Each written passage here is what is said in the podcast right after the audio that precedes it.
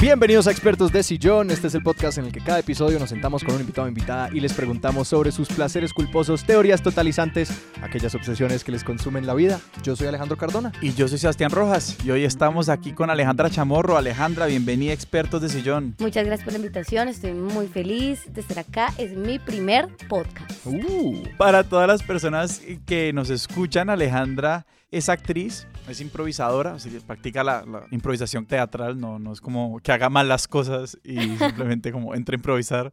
También escribe y bueno, Alejandra, ¿de qué vamos a hablar hoy aquí en tu primer podcast? Bueno, em, es una invitación que me hicieron ustedes, que escogiera como un tema, y yo elegí las arepas y los aguacates. Inmediatamente cuando nos contaste que querías hablar de las arepas y los aguacates, o de la arepa y el aguacate, me imaginé, me acordé, como tengo este vago recuerdo como de las, de las odas de Pablo Neruda, que creo que hay como una oda al vino, una oda al tomate, una oda creo que incluso a la ciruela. Empecemos por esta relevancia de, de estos dos alimentos en tu vida.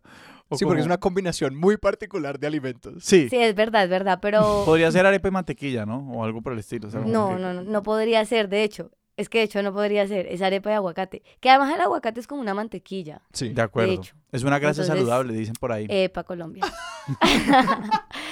Entonces, no, pues mira, es- esto que estás diciendo de las sodas, me siento muy identificada porque son alimentos que de verdad les tengo como un altar. Puede ser porque los consumo mucho, porque me han salvado la vida en distintas ocasiones, porque me encantan tanto que puedo todos los días comer arepa de aguacate y no me aburro. O sea, imagínate el nivel. Yo, yo empecé a consumir mucho aguacate y mucha arepa porque decidí volverme vegetariana. Ahora estoy como hacia vegana, igual el aguacate y la arepa pues vibran ahí, pero no sabía qué desayunar. Entonces quería dejar el huevo, que es como algo con lo que desayunaba siempre y cuando escuché esta dieta vegana yo decía, pero sin huevo, ¿qué? Uno es que no hay desayuno. Es que el huevo es el desayuno. Sí. Entonces, ahí en eso empecé a ver como recetas o menús que usaba la gente que comía vegano y ahí vi pues como que comían muchas frutas, muchos batidos.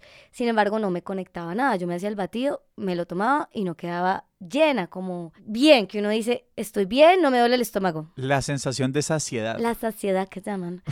Entonces no sabía qué hacer y le pregunté a una amiga venezolana, vegana, como vos, ¿cómo comes? Ayúdame, o sea, estoy en un lío, ya sé que el almuerzo es lentejas, frijoles, arroz, pero no sé qué desayunar y para mí es muy importante. Y ella me dijo, pues yo me hago una arepa siempre. Y a esa arepa le pongo distintas cosas. Entonces era como todo lo que con lo que hacías los huevos, hacerlo con la arepa. Entonces aprendí a hacer arepa venezolana en principio, porque ella me enseñó y me enseñaron unos amigos de Venezuela que estaban viviendo acá, pero literal como una videollamada tutorial, no aprendí bien, la arepa no me queda bien, me queda salada, me queda mal. Entonces yo siento que me gusta mucho, es porque ha sido un proceso de aprendizaje en donde hoy en día yo tengo una variedad de arepas, ya no es como la de harina pan y ya que fue con la que aprendí, era el nivel 1.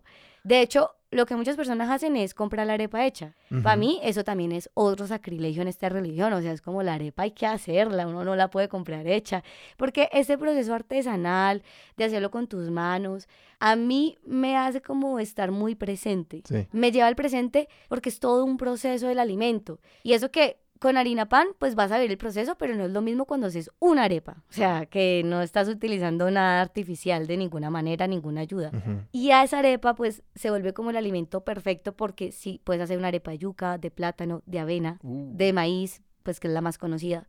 Le puedes poner muchas cosas, pero ya el alimento per se está muy rico, muy Sí. saludable y sí sacia, porque, pues, es eh, normalmente una harina, ¿no? Entonces, Ujú. uno tiene esa sensación. Entonces yo a eso le empecé a poner como sofrito de cebolla y tomate, le ponía mm, queso, le ponía también mermeladas, mantequilla de maní, mantequilla de almendras, hasta que llegué al aguacate.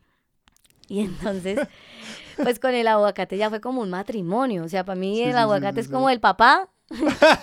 Vos en ese proceso, o sea, la arepa viene antes del aguacate. La arepa viene antes del aguacate, aunque yo comía aguacate, Sí. pero no, le, no, no era fanática. Era como ustedes. Como el ciudadano. Amateurs. El ciudadano a pie, el ciudadano, el ciudadano persona natural, ¿sí?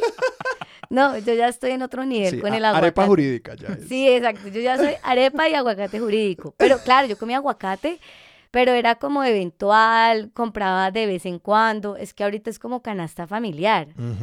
¿sí? Porque además el aguacate es un alimento que aparte tiene mucha fibra y tiene proteína. Y entonces a ese aguacate le he hecho de todo distintas recetas en, en los desayunos. Lo, hago la papilla del aguacate y a esa papilla le pongo semillas de girasol, semillas de chía, le puedo poner también queso, le puedo poner tomate y cebolla como el más parecido al guacamole. Ajá. Entonces queda muy rico, es una mantequilla muy rica, una grasa muy saludable y con la arepa pues hacen un matrimonio que yo es que no puedo. Es que yo creo que yo como aguacate y luego existo. Es muy raro, yo como mucho aguacate y bueno, se me dañan. O sea, ahorita tengo uno dañado ahí. Y, me, y no lo he botado porque me siento mal, por Sí, culpa. sí. Pero yo ya sé que ya murió. Porque a veces la, la vida no me da a mí. Eh, son unos ritmos que me he puesto a veces muy intensos que no me permiten cocinar en casa y se me dañan las cosas. Pero, por ejemplo, en pandemia, pues era dos aguacates diarios. Sí, eh, y para darnos una línea de tiempo, esto empezó más o menos, o sea, en pandemia profundizaste todo esto, o esto fue previo a la pandemia. Esto fue previo a la pandemia, pero en pandemia hice la máster. O Sí. sea, la máster propia, ¿no? No con nadie. Sí, sí, sí, sí. Pero no, pero ya ahí fue que dije, ¿qué es esto? Es que es que es perfecto, lo puedo usar en cualquier contexto. Y es imaginarlo de distintas formas. Por ejemplo, en pandemia me profundicé en arepa, en areporología, que es como ya hacer de yuca, de plátano, de avena, porque antes solo ha- hacía de maíz. Y te quiero preguntar por eso, porque yo nunca he hecho una arepa, aunque puedo más o menos imaginar cómo sería ese proceso, porque la arepa es más o menos, o sea, al principio una arepa es, un- una, arepa es una tortilla de un montón de cosas que uno como que la... eh, En realidad solo es harina y agua y sal. ok, No es un montón de cosas. En este caso es una santísima trinidad, eh, si vamos a seguir trabajando con la metáfora religiosa. ¿qué tanto varía ese proceso? Es decir, tú sencillamente lo que cambias ahí es como el origen de la harina. Pero también le- ahora sí le agrego más ingredientes para hacer la arepa más poderosa, porque con este estilo de vida, en esta alimentación, pues toca buscar un equilibrio porque mm, hace falta, por no comer eh, carne animal, ciertas cosas. O no es que haga falta, más bien es que los otros alimentos no están cargados con la cantidad de proteína que uno necesita de una en un mordisco. Una se tiene que inventar mil cosas para lograr ese equilibrio. Entonces ahí en ese bowl en donde hago las arepas, por ejemplo, le pongo entonces maíz, Ajá. Que ya lo he licuado o molido. ¿Y tenés molino en tu casa? No, tengo de esa pica todo. Ajá, como un procesador. Sí, un procesador que sirve para moler. Entonces queda todo como, ya casi como una masa, casi que uno le pone un poquitico más de agua y ya. Sal eh, o harina pan, agua, sal. A eso le puedo poner semillas de chía, semillas de girasol, como para darle más fuerza. Sin embargo, para mí la arepa de maíz ya es como un clásico, pero ya mis favoritas son como la de yuca o la de plátano. Uf, la de plátano es muy buena. ¿Cómo, la- cómo las probado vos? ¿Las has hecho? No, la he probado simplemente como, como o sea, como la, la masa hecha como arepa y con queso. Ah, sí, con queso se usa mucho, es muy rico. Sí, es como otra, es como una otra evolución del aborrajado. Uy, sí, totalmente. No lo había pensado así. De hecho, la arepa de plátano antes la hacía con harina de maíz, que es la harina pan. ¿No? Ya. Aquí estamos patrocinando harina pan. Que no nos patrocina todavía, pero expertos de sillón.gmail.com para las- la- el enlace Por favor, comercial. Muchas escríbanlo. gracias. Que estoy usando otras harinas como la harina de almendras, porque tiene una cantidad de proteína más contundente. El maíz a veces tiene gluten. Digamos también por variar, porque le da otra cualidad y uno se aburre a veces de, de ciertas cosas. Y que también, yo creo que todo empieza, como lo dije antes, por el estilo de alimentación que elegí. Porque si no sabes cocinar, te morís de hambre. Es que se iba a preguntar, ¿tú Es qué tal te iba con la cocina antes de volverte vegetariana? Pues no, no cocinaba, porque Hmm. todos los domicilios que podía pedir eran para mí.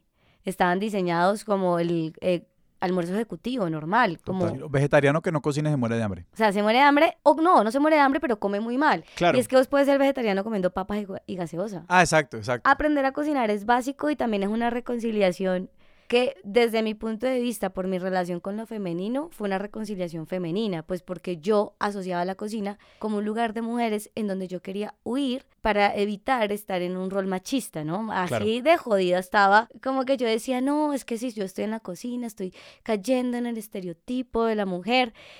Claro, poder hacerlo, aprender, disfrutarlo, cocinarle a otras personas, a mí misma, pues ha sido una reconciliación femenina con resignificar el hecho de cocinar y salirme también del esquema cultural como se tiene percibida la mujer en la cocina. Ha sido chévere, o sea, como que también ha tocado otros aspectos llegar a la cocina y siento que la arepa, que es uno de los alimentos que más hago desde cero, pues es uno de los alimentos que me hace vivir el proceso de la cocina desde otro lugar totalmente distinto. El aguacate pues no, no pasa lo mismo porque uno ya lo compra, pero aprender a escoger un aguacate es más difícil que escoger un novio. Este es el tutorial que yo necesito. El del aguacate. O sea, Pero es que yo creo que lo difícil del aguacate, o sea, la decisión de qué aguacate te vas a llevar requiere una decisión de cuándo te lo vas a comer.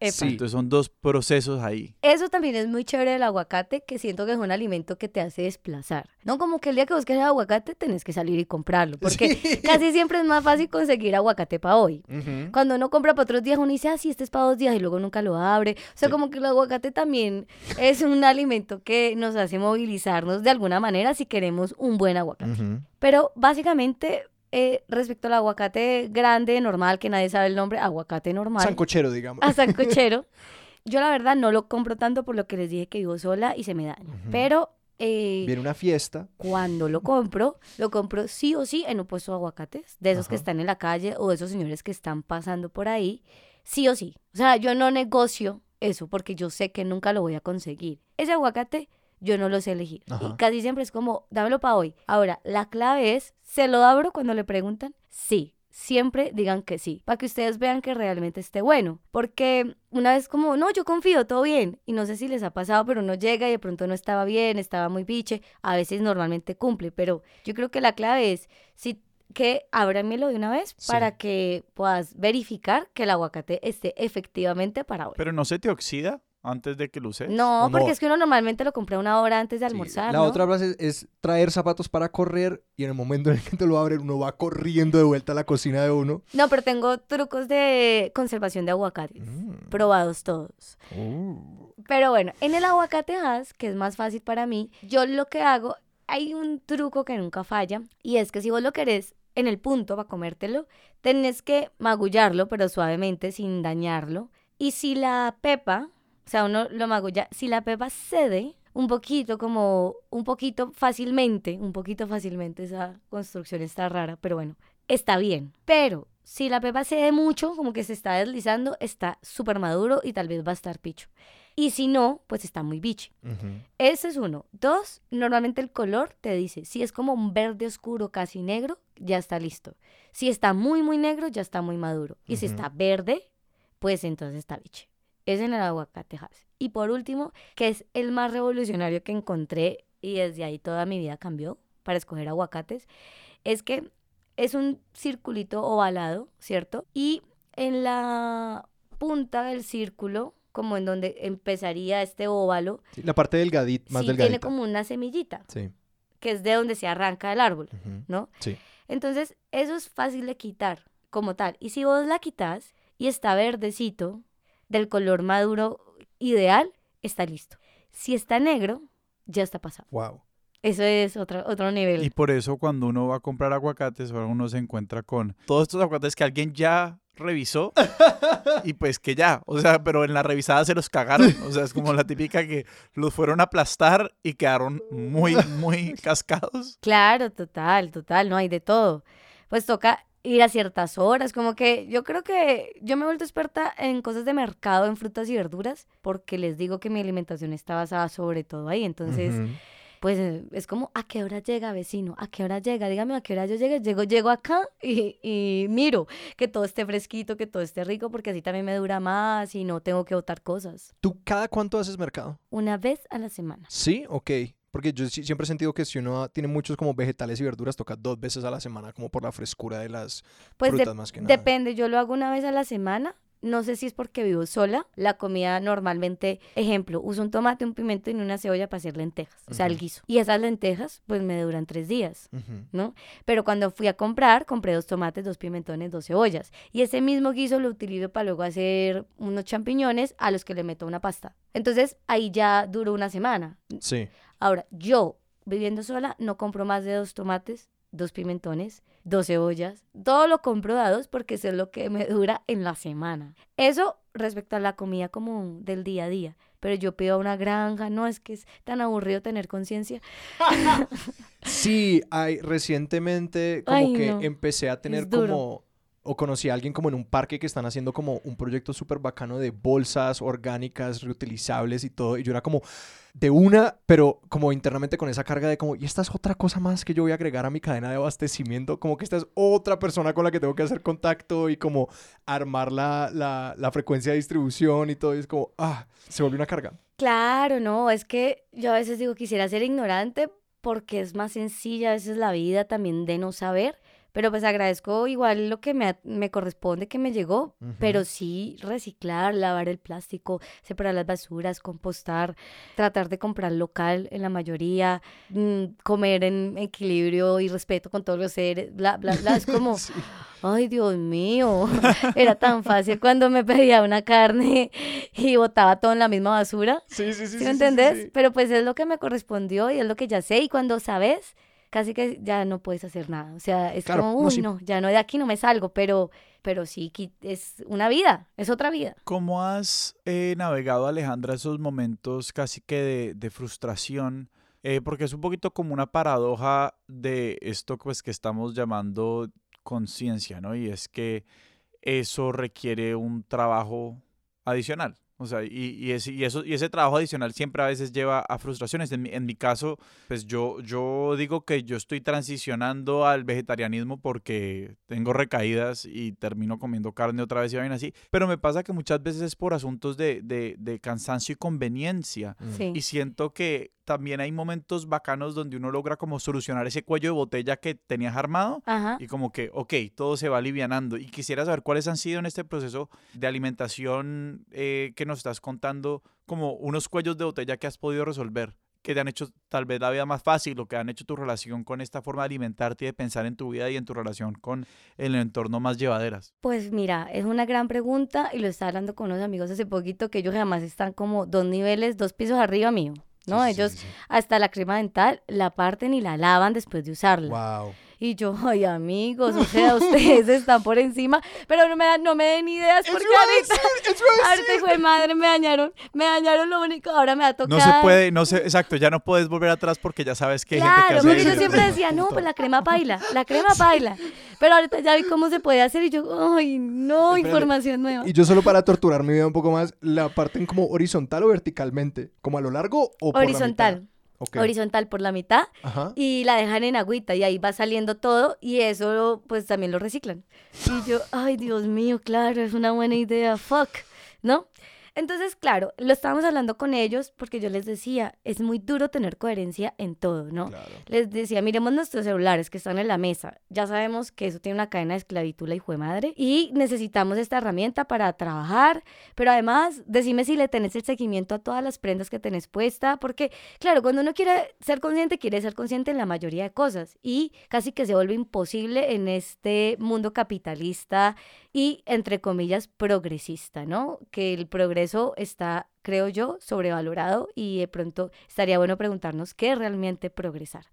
Pero les decía eso, como, uy, ¿qué hacemos? O sea, es, es- está, pesa, pesa y me decían, sí, la verdad es que hay que sacarle tiempo, hay que no sé qué. Y en eso yo les decía, si no se puede ser en todo, entonces ¿por qué mejor no ser en nada? Ujú. Y ya, y uno vive tranquilo y sin estresarse, porque igual no vas a lograrlo todo. Si lo quisieras lograr todo, tendrías que abrir como un hueco en la tierra y enterrarte. sí, sí, sí, sí, sí. para, no, para que no tengas huella de carbono, morite. Sí. Sí, o sea, es la única. Entonces me dijo Santi, mi amigo, como, pues yo creo que, creo que todo lo que hacemos en la medida en la que podamos hacerlo, pues es un grano de arena que, que funciona. Entonces, esto lo cuento porque ese, ese saber de que no lo puedo controlar todo, de que no puedo ser coherente en todo, de que a veces no puedo reciclar como quisiera, pues me, hace- me hace igual recordar que estoy haciendo muchas cosas que sirven de grano de arena. Tal vez no es todo, pero yo sí creo que los granos de arena y los pequeños cambios y lo micro sí puede cambiar lo macro porque yo que empecé siendo vegetariana en el 2015, o sea, hace seis años. Les digo que cuando yo empecé era hostil, pero hostil nivel el infierno. ¿Como con otras personas? No, en con- el mundo no encontraba nunca una opción vegetariana. Ah, entiendo. Y la gente ha empezado a cambiar poco a poco, ha dicho, voy a comer menos carne, no sé qué. Y la gente que vende productos se da cuenta de eso. Y entonces, no sé si se dan cuenta, pero en los supermercados que son más populares hay ya una, un lugar de salud, ¿no? Además, en los restaurantes siempre hay una opción vegetariana. O han nacido muchos restaurantes vegetarianos y veganos. O se empiezan a hacer otras políticas. Y eso me hizo pensar a mí que los cambios propios, los pequeños cambios, sí cambian la cultura. Entonces, eso me aliviana un poco y mm, que no se puede controlar todo, entonces también me permito como ser incoherente cuando lo estoy siendo. Entonces, hace poquito en la basura yo composto, supuestamente, pero pasó que estaba muy cansada, tenía mucho trabajo, llevaba una semana sin dormir y pedí un domicilio el cartón pues es fácil de botar porque se biodegrada, bla, bla, bla, pero venía en un plástico, el plástico se me regó el jugo dentro, todo estaba mojado, yo normalmente lavo ese plástico, lo pongo a secar con la ropa, ¿no? Y luego lo reciclo y lo enrollé como escondiéndome de mí misma. Lo puse como un nudito y lo metí con la basura de comida y cerré rápido y dije como esto no pasó. no, como engañándome a mí misma, ¿no?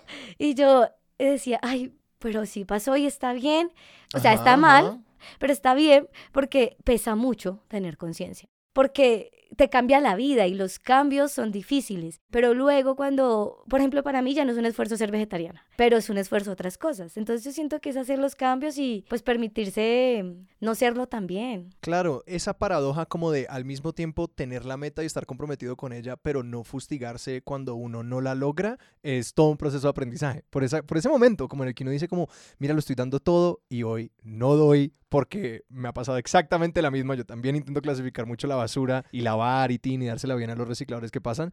Y en ese momento en el que no pasa y sencillamente uno no da, es como, pues sí, que voy a ganar con adicional a que no la logré, pues darme duro y darme palo por esto cuando, pues ya, ya fue, ya pasó. Ya fue y, y, trato de hacer otras cosas cuando las puedo hacer, pero sobre todo cuando fluye. Yo siento que si uno está cambiando desde el esfuerzo, la imposición de que esto es lo correcto, pues se vuelve muy religioso porque es que es lo correcto, pero no es lo que estoy creyendo. Pero es una religión. claro, pero por eso creo que hay que, hay que cambiar. No, pero la religión es la arepa y el aguacate. pero esto del medio ambiente siento que no debería ser una religión, sino un estilo de vida que fluya. Y si se está te está costando pues permitirse otra cosa en ese momento, porque creo que cuando uno hace las cosas a la fuerza, presionándose, pues empieza uno como a odiar el mismo cambio que uno está teniendo y a, y a llenarse como de un resentimiento ahí contra el cambio y contra uno misma. Entonces me parece chévere también dejarlo fluir, siendo consciente hacia dónde querés llegar con este cambio, pero pues... Y me gusta mucho como lo que, lo que, como la pintas de como de esta gradual adición de nuevos aspectos en los que uno puede empezar a ser consciente. Que digamos, uno muchas veces cuando piensa en ese cambio es como, no, pues ya, pues no puedo comer carne nunca jamás porque uno se vio el documental y dijo, hasta aquí llegué. Y que ese cambio, yo creo que cuando uno lo intenta hacer de golpe y de una, es tan abrumador que uno deja el proyecto por completo. Pero recaes, vas a recaer porque no viste el proceso. Claro. No, y que digamos yo he intentado empezar por reducir las carnes rojas y luego aprender a cocinar más vegetales o aprender a cocinar, punto. Como hay ciertos programas que yo he intentado hacer que yo me di cuenta rápidamente, era como que yo no tengo la infraestructura de cocinar, como de mi conocimiento de cocinar, para yo poder hacer esto y sencillamente no la logré. Entonces me, dije como, bueno, voy a intentar empezar a hacer unas recetas del programa, volverme mejor cocinero para lentamente ir llegando allá y que esos pasos hacia adelante por ahora tendrán que ser suficientes porque es lo que doy mientras que me acerco a esa meta de cómo reducir consumos de ciertas cosas. Pues mira que todos mis novios que he tenido, todos, porque son un montón, ¿no es cierto? Eh, se han vuelto vegetarianos siendo pareja mía. Eso me causa curiosidad porque yo no lo he impuesto de ninguna manera, pero en mi casa no hay otra opción, ¿no? Porque es lo que yo tengo en la nevera y es lo que sé cocinar. Pero como aprendí a cocinar, yo creo que los cambios cuestan porque no conoces otra manera de hacerlo. Entonces ha sido como muy fácil para ellos porque es como, ah, pero esto es sencillo. Ah, pero esta receta la hace cualquiera. Ah, eso está más rico. Mira que me siento mejor del estómago. Ah, bla, bla, bla, bla, bla, bla. Entonces siento que todo es un tema de educación. Es de saber hacerlo. Igual que retomando el tema inicial, pues, no sé, la arepa. Yo siento que la gente compra la arepa ya hecha, pues porque al final seguro no la sabe hacer. O seguro no tienen o no quieren darle tiempo a ese espacio de cocinar una arepa que en mi punto de vista es terapéutico, es como meditar. O sea, no puedes estar en otro lugar sino ahí. ¿No? Y como poniendo todos los ingredientes, decidiendo hoy qué le voy a poner de nuevo. Entonces, creo que por eso me gusta tanto la arepa y le tengo como una oda así. Y el aguacate, pues, el marido. Y te quería preguntar precisamente por las diferentes personas que te han acompañado a vos en estos procesos y en este proceso de, de aprender todas estas cosas. Siento que las comunidades que nos que nos apoyan en estos procesos son súper importantes. Como, ¿quiénes han sido esas personas para vos? Pues mira, el, el tema de la alimentación sí empezó con un documental que un amigo, Martín, me recomendó. No me dijo como, mírate esto, quedé con la cabeza estallada. Y yo lo vi y me gustó mucho porque no se trataba como de nada amarillista, como de ver animales muertos y Sí. asesinados, sino era un tema ambiental y eso me llamó la atención, ¿no? Fue como el primer estímulo. Sin embargo, pues eso fue evolucionando, pero la verdad desde un lugar de indagación propia, como que decidí buscar en internet como youtubers eh, veganos que explicaran y contaran su punto de vista y cómo se podía comer así y pues ya ahí como que me fui conectando más. Pero mi mejor amiga, que es María Gabriela, ella es vegana, pero vegana radical. O sea, ningún producto de proveniencia animal. Ninguno, o sea, ninguno, ninguno. Y pues yo le pregunto, ¿pero qué comes acá? Oye, ¿y si sales todo el día y no sé qué, y no hay más, y te toca una tortilla con queso, ¿qué haces? Me dijo, no como. ¿Y yo qué? Me dijo, sí, pero yo ya estoy grande, no tengo cinco años, yo puedo decirle a mi estómago que espere. Entonces, claro, yo digo, yo no sé si yo puedo hacer esto, pero eso me invitó a como decir, pero ¿cómo así? ¿Cómo controlas tu hambre? Me dijo, no, porque empecé a hacer ayuno intermitente. Ah, qué chévere. Otro problema. Sí, no, es muy fuerte. Pero yo le llamo ayuno intermitente, pero se llama ayuno intuitivo. Y Mm. es comer cuando tenga hambre realmente. Muchas veces no tenemos hambre sino sed. Eso es un gran, un gran dato. Sí, y creo que en verdad nuestra educación como industrial de campanitas, pues nos hace como es la hora, hay que almorzar. Exacto, sí, pues yo iba a decir, muchas veces uno come porque es la hora. Exacto, entonces también me parece chévere tener como una intuición, una alimentación intuitiva de qué necesito, incluso si necesito carne. Pero muchas veces la alimentación se vuelve emocional, son experiencias que compartís con los demás. Yo cuando estaba vegetariana me fui a vivir a México y en México tuve una depresión. Yo duré cinco meses llorando, o sea, todos los días. Yo me ponía hielo en la noche de la depresión. ¿Y saben qué hacía cuando estaba muy, muy triste? O sea, más bajoneada todavía, aparte de la depresión. Me iba a un restaurante colombiano que quedaba en la calle Medellín de México y me pedía una chuleta bayuna, vegetariana. Yo lloraba porque decía, me siento bien, porque esta chuleta me transporta a un recuerdo emocional de Cali con mi familia, me hace sentir en casa, es un restaurante colombiano, pero me siento fatal porque ya decidí no comer animal. Pero era lo que necesitaba en ese Sí, sí, momento. sí. Entonces también ahí va con la alimentación intuitiva de qué necesitas. Y muchas veces no necesitas carne, sino es como carne es lo que se come, pollo es lo que se come. Y muchas veces lo necesitas y también está chévere, pues no sé, no, no casarnos con nada. A menos a mí me ha funcionado ser más flexible. Los procesos son más fáciles, pero para contestarte la pregunta, la verdad tengo una red de amigos que coincidencialmente estaban buscando un cambio. Y entonces en eso solo me están llegando personas vegetarianas. Es muy extraño, es chistoso. Cuando hablo de me están llegando, hablo de personas cercanas, como la roomie de mi mejor amigo es vegetariana, entonces mi mejor amigo ahora ya no come carne porque, pues para que sea más fácil para la roomie. Luego mi mejor amigo consiguió una novia y la novia es vegana, ¿no? Y otra amiga que era súper carnívora se cuadró con una vieja y la novia ahora es vegana. Entonces se empieza a hacer una red y la gente que comía mucha carne por sus parejas dicen como, no, pues es que eh, él ya en la casa no tiene, entonces pues me toca comer vegano, pero como cocina bien, entonces estoy aprendiendo y está cool. Y ya cuando pueden elegir, eligen otra opción. Entonces yo siento que estoy como rodeada de gente, no sé si es por atracción, pues que está buscando un cambio. Y en el tema ambiental, reciclaje, compostaje, pues una amiga que se llama Andrea Esquivel, eh, la verdad me, me ayudó muchísimo, porque ella es así como activista número uno en contra del uso del plástico. Y yo le decía, Andrea, pero no se puede todo. Y me decía, sí se puede todo. Wow. Y yo, ¿y dónde compras el papel higiénico? Me dijo, ah, bueno, eso sí no se puede.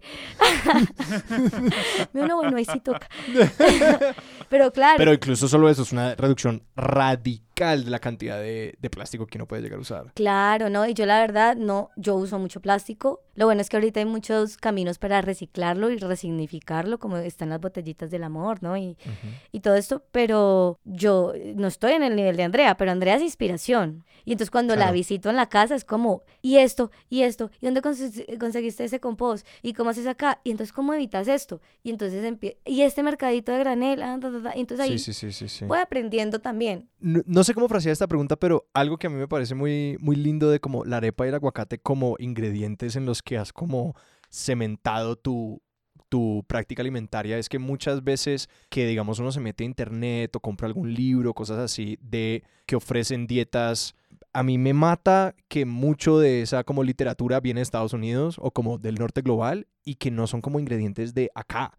Y que entonces como que yo todo el tiempo vivo como, no, pues esta receta no la puedo hacer porque pues no sabría inmediatamente dónde ir a conseguirme esto. Sí, no es asequible. Exacto. Entonces me gusta mucho que sean ingredientes de acá y no sé si, has, si hay como otros ingredientes que entran ahí en el panteón debajo de estas deidades de la arepa y la... Y ¿El aguacate? y el aguacate, que también tú digas como, y aquí, he aquí otros pilares, por, porque no hemos tanto hablado del almuerzo y de la comida, eh, y de cómo has pues llenado esos espacios. La papa. La papa es Dios. bueno, diosa. No, la papa yo es que no les puedo explicar. O sea, la papa es casi siempre mi cena. Ahora, yo no la hago como mucha gente quisiera, que es papitas fritas. Yo Sí. la verdad, y no tengo la air fryer, pero yo las hago al horno porque tengo horno y las hago con un poquito de aceite, entonces pues ahí como que trato de mediar porque pues esto también parte de tener una nutrición mejor. Sí. Pero la papa, ¿Cuál papa? la papa pastusa, porque esa se vuelve lo que vos quieras. Hay una receta que yo hago con la papa que es meter la papa pastusa entera, entera al horno, Sí. como a 220 grados, media hora. Que se cocine en el horno, sin un poquitico de aceite tal vez, y ya, y sale. Y cuando ya sale, le abrís una tapita y empezás a sacar el relleno de la papa. Y ese relleno, pues, puré de papa. Ujú. Entonces ese puré, aparte, lo combinas como quieras, con lo que vos comás. Yo en mi caso, pues champiñones, queso, cebolla y tomate, ¿no? Y lo, lo mezclas ese puré con ese queso, con esos condimentos, sal, pimienta, ta, ta, ta, en ese puré de papa. Y luego lo vuelves a rellenar. La papa quedó hueca porque le quitaste todo el relleno. Y lo rellenas y le pones queso por encima y la vuelves a meter al horno ya solo 7 minutos y queda gratinada. Eso mismo lo podrías hacer con unos champiñones, que el champiñón también es como de esos alimentos que me estás diciendo como así, de Colombia, para hacer recetas. Igual puedes rellenar champiñones, pero el champiñón no que está laminado, sino ya el champiñón grandecito, también lo abrís y lo rellenas con lo que quieras. Entonces la papa siento que en puré, en casquitos, en tiritas, pa papas tusa para zancochos, para sudados. O sea, yo no sé, la papa me parece muy espectacular porque también es muy llenadora. Y es muy nuestra. Entonces Total. también es un alimento que yo lo tengo así como top y de verdad casi todas las noches hago algo con la papa. Sí, sí, sí. No, y que la, en algún momento leí como de la cantidad sorprendente de como de potencial nutricional que tiene la papa. Y esto fue todo basado, como estaba en algún momento leyendo sobre la, la hambruna irlandesa dada por un. Pues sí, por la escasez de papa, que en- como, hubo como tres años seguidos en los que se fue al carajo el cultivo de papa por un- una bacteria y que era tal el porcentaje de la dieta que estaba basada puramente en el cultivo de papa que, pues sí, básicamente como murieron millones de personas oleadas de inmigración. O sea, la, la Guau. hambruna de la papa de, de- de Irlanda eh, es como un momento histórico tenaz de ellos, pero con lo que yo me quedé de esa historia era como, "Est- aquí- he aquí una civilización que basó su alimentación en la papa. Total, increíble. Pues a mí me gusta mucho y no sé si a ustedes les gusta el puré. Sí. Y el puré también es como otra cosa a lo que le puedes meter muchas cosas, ¿no? Como leche, queso o especias o queso crema. No sé, Ujú. como que siento que son alimentos bastante neutros pero que tienen su sabor particular. Una tortilla de papa española. ¿Cómo haces una tortilla de papa española sin huevo? No, si es vegetariano lo puedes hacer con huevo, porque el vegetariano come huevo. Eh, y si la querés hacer vegana, la haces con harina de garbanzo. Ok. Eso pega. Oh, wow. La harina pega. La harina pega como pega el huevo. Y haces un huevo con semilla de chía. Entonces la chía vos la dejas en agua un ratico y ves que ya luego queda como babosa. Que queda como un pudín, Queda como un pudín. Ese es el huevo vegano. que por una granadilla. Epa. Entonces con eso puedes pegar más harina, todas las cosas que quieras si querés hacer una receta vegana. Wow. Es que sí, este es el nivel de, de como ciencias alimenticias que a mí me encanta oír estas cosas, de que es como que, no, no, no, es que la razón por la que el huevo es tan importante es porque es pegachento. Y como que lo que necesitamos es esa consistencia y que eso puede venir de un montón de otros lugares que para mí como alguien que tiene como un conocimiento bastante básico de la cocina, estas son las, el tipo de cosas que me, me vuelan la cabeza. Claro, ¿no? Es que la verdad, cuando decidí ser vegana, que no lo he podido ser, es decir, yo soy vegana flexible, vegetariana inamovible. Ya. Porque en mi casa me queda muy fácil. Controlo, hago mis recetas, tal. En la calle es más difícil encontrar opciones ricas veganas. Aunque se ha abierto todo un mercado a eso, es más difícil. Total. Entonces, pues ahí ya eh, me vuelvo flexible. Hasta el vegetarianismo, hasta ahí es mi punto. Pero imagínate el veganismo. No, pues yo me he tenido que leer mis libros, hacer cursos, ver un montón de recetas, explotar mi cabeza diciendo, wow, ¿cómo hicieron eso? ¿Cómo esto puede quedar tan rico así, no? Y tengo ya burritos veganos, ramen vegano, ¿no? Pastas veganas, como ya aprender y encontrar todas las formas posibles para lograrlo. ¿Y tú crees que, digamos, irte a como vegana inamovible te interesa o porque también siento que hay un tema de como sencillamente la infraestructura más allá de tu casa para poder hacer eso, porque es como que sí, a veces es muy difícil andar en la calle, es decir, tú a eso estás esperando como a como ir subiendo en estos niveles, pues, de, de- de subir estos dos niveles más para alcanzar a tus amigos. Sí, como que sentís que te hace falta. Sí, un, poco como, como, no, y, y también está como, pues hay gente a la que puede que sencillamente, no, yo estoy súper bien con, con vegetariana y Mm, tal. No, yo a mí no me interesa volverme vegana, Ajá. sino tener un equilibrio como de un 60-40, como 60 vegana, cuare- eh, 60 vegetariana, 40 vegana, Sí, porque la verdad ahora estoy comiendo huevo, obviamente que la granja, que el, el que sea natural, el que no daña a la gallina, sí, gallina feliz, todo. gallina feliz. Porque más una ahí entra, entra en unas categorías, eso es, es como una de estas paradojas de, de, llamémoslo alimentación consciente por ponerle algún nombre, y es que a medida que igual esto se va volviendo, o sea que, que comercialmente se vuelve atractivo para, para las marcas en general y pues digamos por las marcas más grandes, que deja de ser como tantos productos artesanales, como salen una cantidad de categorías y certificados y cosas por el estilo que uno como consumidor no, no sabe verdaderamente las implicaciones prácticas de esas categorías. O sea, yo, por ejemplo, entiendo muy a, a grandes rasgos, expresosillon.gmail.com si me equivoco en esto, que es como, por ejemplo, estas vainas de como que la gallina feliz... No, eso es una estrategia de mercadeo básicamente, pues Sí. porque vos compras emoción. Son estrategias de mercadeo, yo Claro. lo que creo. Yo no estoy interesada en ser radical en nada. Lo que pasa es que el tema del animal pareciera radical porque yo no quiero volver a comer carne ni pollo.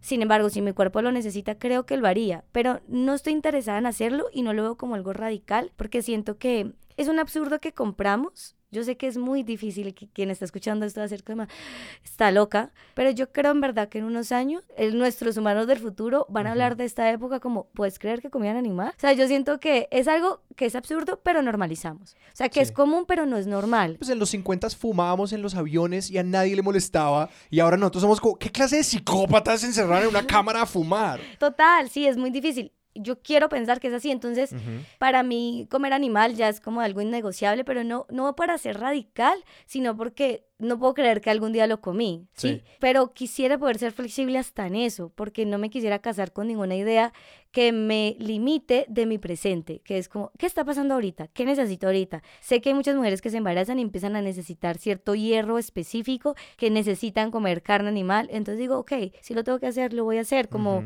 no quisiera ser esclava de mi propia idea. Sí, no, y es esa, esa negociación de la que hablabas, como de que uno va viendo a dónde extiende esos límites de la conciencia y la acción, y luego se topa con unas barreras propias de todos los tipos. Es que incluso desde, desde prejuicios como muy personales y que uno se va dando cuenta además que ciertas comidas tienen asociaciones emocionales. Por ejemplo, a mí una que es muy sencilla, yo generalmente detesto la Coca-Cola.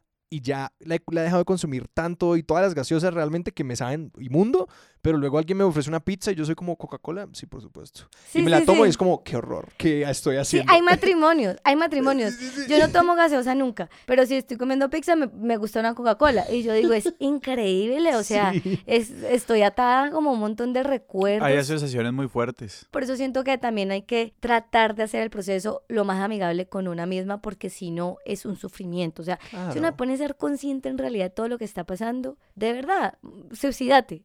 O sea, no Sí, sí, hay, no sí, hay- sí. o sea, si es realmente querer ser consciente de todo, no, es que es muy triste. Sí. Entonces siento que hay que mediar y, y enfocarse en las cosas que sí podemos cambiar. Y como les digo, es impresionante que entre más personas toman decisiones, los mercados empiezan a cambiar. Aunque sea un negocio para ellos, empiezan a cambiar porque ven que el público necesita más eso. Entonces, Claro. qué chimba que se ponga de moda, aunque sea una moda, cuidar el medio ambiente, comer más saludable, aunque sea una moda. Ah, no, hay modas que son mejores que otras. O sea, hay modas que a la larga tienen como efectos mejores que otros. Y te tenía una pregunta ahí porque uno de los retos de, de esto me parece, y, y un poquito insistiendo tal vez con estos temas de la conciencia o, o, o cuando tratamos de aspirar, yo creo que como que a la virtud en ciertas cosas, pasa este tema de que de que nos frustramos, claro, porque lo vemos como una cuestión de todo o nada y lo que pasa es que es una cuestión un poquito más de como que más, más o menos, o sea, como que hay días que puedo hacer más, hay días que no puedo hacer tanto y pues no me puedo dar como castigar porque no todos los días logro ser el vegetariano que quiero ser o no todos los días logro ser como el sujeto moral. El ambientalista que quiero ser, sí. Sí, o sea, no todos los días lo- logro como llevar a cabo como casi que los proyectos morales que quiero,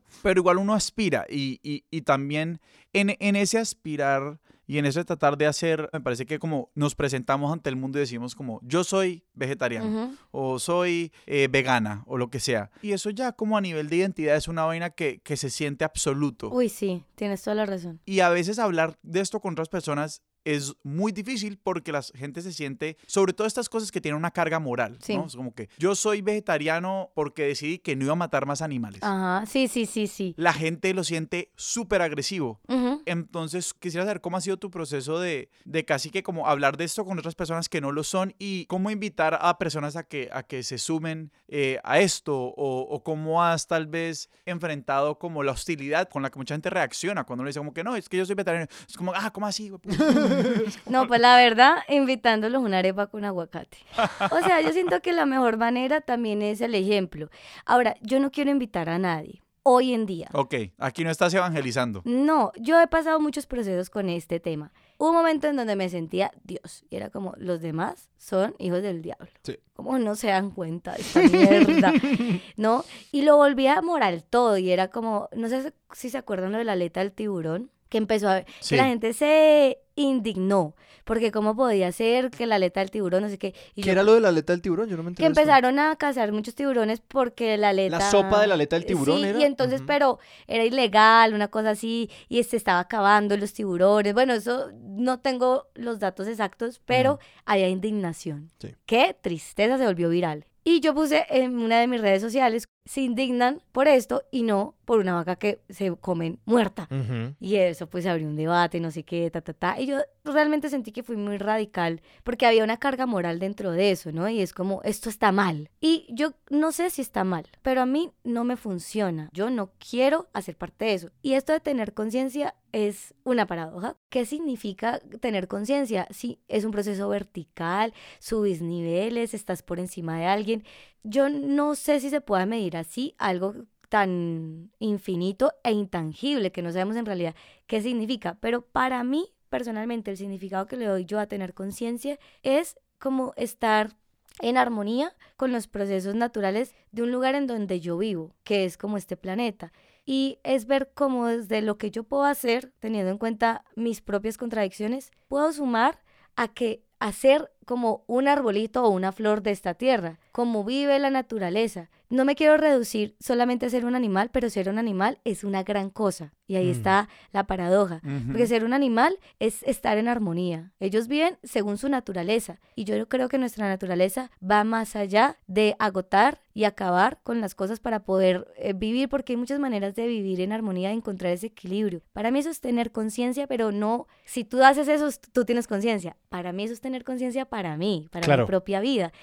En eso, pues no quisiera colonizar a nadie, porque esa es la razón para mí, lo que me funciona a mí. Yo me siento más conectada, me siento como mi mejor versión. Pero no quiere decir que otra persona haga lo mismo y se sienta igual. Si alguien más lo quiere hacer o no, está bien. Mi mejor amigo es carnívoro y mi mejor amiga es vegana. Y yo no soy ninguna de las dos. Y está bien, porque la maestría para mí está en poder sentarnos en una mesa con personas distintas, sin entrar en conflictos. Mi mamá come carne como una demente. Y yo casi nunca puedo estar con ella. Cuando estoy con ella es para almorzar. ¿Vos crees que yo me voy a conflictuar porque hay una carne en la mesa? Cuando yo estoy al lado de una persona con la que podría entablar una conversación y un diálogo distinto. Sin embargo, la gente cerca a mí ha reducido el consumo de carne. ¿Por qué? Porque los invito a la casa, les hago arepa y le- con aguacate, les hago un almuercito, les hago... Entonces dicen, ah, no lo conocía. Chévere, ¿por qué no? Voy a hacerlo un poquito. Yo creo que el- uno de los grandes hilos de esta conversación es esto, ¿cómo es que es? Eh, de que la conciencia es aburridísima o que genera unos problemas jodidos. sí, sí, de sí, hecho, para mí el aguacate es uno de esos problemas. ¿Por qué?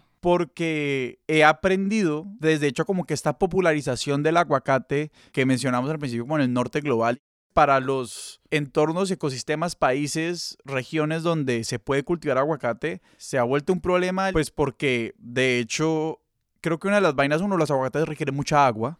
Y ahora como que, digamos que se está volviendo como un monocultivo terrible en muchas partes. Sí, tiene todo el sentido, porque el exceso siempre va a ser perjudicial para el planeta. En cualquiera, si sea aguacate que es hecho por Dios. El exceso nos mata. El exceso de carne es lo que nos mata, no comer carne. La pregunta del millón, la que me hago todos los días es, ¿en dónde está el equilibrio? Mm. Porque, por ejemplo, ahorita estoy trabajando en un proyecto ambiental para escribir una obra de teatro para hablar de los glaciares en Colombia que se están desapareciendo. Ya se han desaparecido un montón.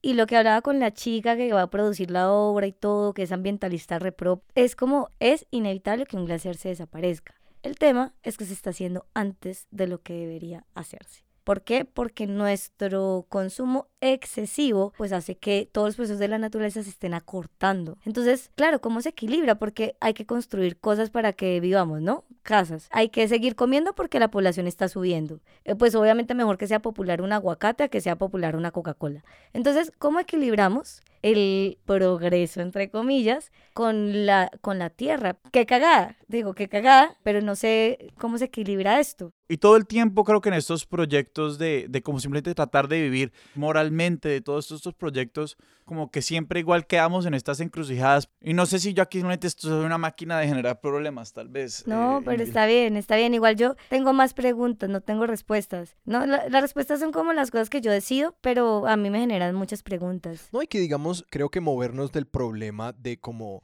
la ganadería excesiva para proveer carne a el cultivo excesivo de aguacate. Es como, ese es, ese Ah, es no, un buen hay, esa- paso. hay problemas mejores que otros. Claro, Sí, claro, sí, claro. sí. Y que creo que esa metáfora, o sea, que podemos casi que usar tu experiencia como metáfora a nivel como cultural y global, porque esa idea de una vez añado una nueva dimensión de mi conciencia, como que ya ahorita voy a ponerme a recortar tubos de, de pasta dental, como que vamos a ese lugar y luego entendemos unos problemas que trae eso y luego le extendemos esa siguiente cosa y creo que ese problema pues del aguacate viene siendo como un paso más en cómo ya a nivel de civilizaciones lidiamos con todos esos problemas que se van planteando en el camino a la sostenibilidad porque es muy largo, es que cada paso adelante que, que tomemos trae sus propios problemas. Pues casi que la pregunta es si la sostenibilidad es escalable. Yo creo que sí, pero siento que en este momento se mueve muy lento el cambio. O sea, yo creo que sí podríamos, y hablo en colectivo, ¿no? Cuando una Ujú. cantidad de personas suficientes en, de manera individual toman una decisión, pues se vuelve un inconsciente colectivo. Ahora tenemos otros acuerdos y empiezan es- estas críticas hacia el machismo, ¿no? Que antes Sí. eran conversaciones que no se tenían. Entonces siento que hablar de esto puede generar a alguien que esté escuchando este podcast como,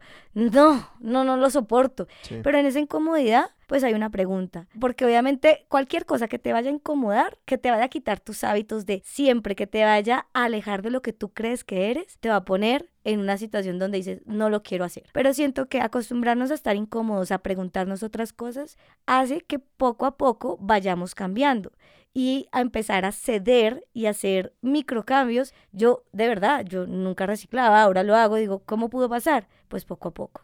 Yo decía, Andrea Esquivel está loca. Sí, yo decía, es que es imposible. Y ahora estoy mucho más cerca de ella. No me dijo que lo hiciera, simplemente es estar loca, me incomoda, cómo viví así, pues me hacía a mí decir, ay, pero ¿por qué me molesta tanto? Es porque yo no me quiero incomodar, no quiero cambiar mis hábitos, sé que entiendo que funciona, pero qué pereza dejar de ser yo, qué pereza no tener más tiempo porque tengo que lavar los pinches plásticos para poder esperar que se sequen.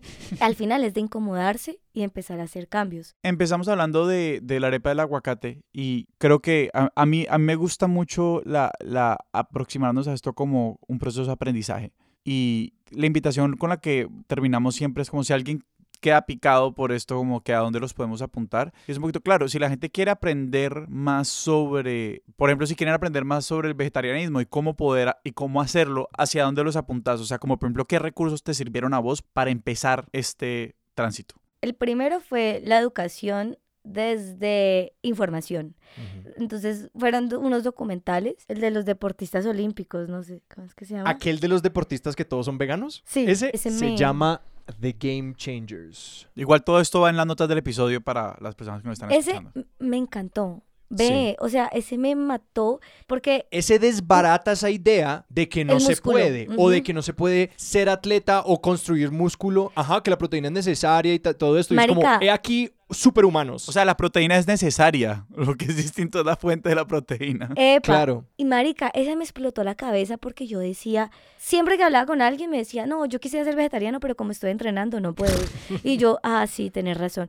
Porque yo Sí. me, como que yo decía, sí, no, no, no se puede. Y tiene todo el sentido intuitivamente. Como que hasta que uno ve a esos atletas que son como eh, titanes. Sí, Uno dice, marica, por y supuesto. todos veganos, además ni Ujú. siquiera vegetarianos. Yo decía, esto es la locura. Y luego, ya en la práctica del día a día para comer, que es lo que uno necesita, hay un canal de YouTube que se llama Living La Capanda, que es de dos mujeres, pareja, que viven en España y hacen recetas veganas de sal y de dulce.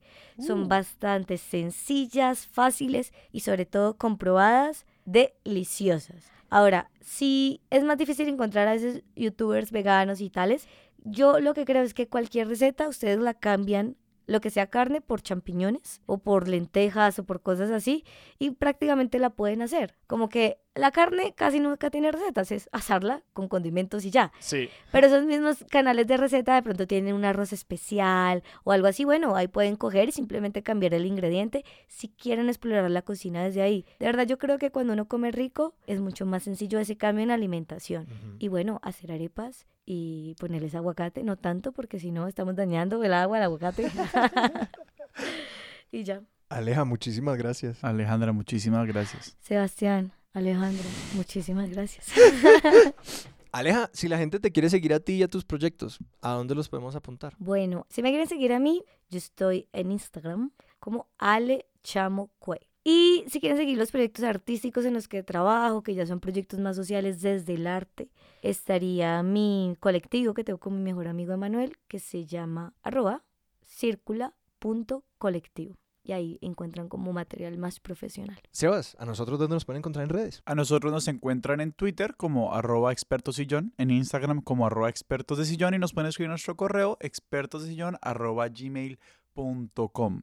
Y otra forma en la que pueden hacer parte de la comunidad Expertos de Sillón es uniéndose a nuestro Patreon, que además ayudan a hacer el proyecto literalmente sostenible financieramente. Y eso les da acceso a una comunidad en Discord, donde conversamos sobre el episodio, sobre ideas que nos producen, sobre hilos que quedan abiertos. Así que si quieren igual seguir conversando, está también la posibilidad de ser parte de la comunidad de oyentes en Discord a través de nuestro Patreon, que es patreon.com slash expertos de sillón. Expertos de Sillón es un proyecto de Sillón Estudios y es producido por Sara Trejos. Yo soy Sebastián Rojas Y yo soy Alejandro Cardona. Esto fue Expertos de Sillón. hasta la próxima.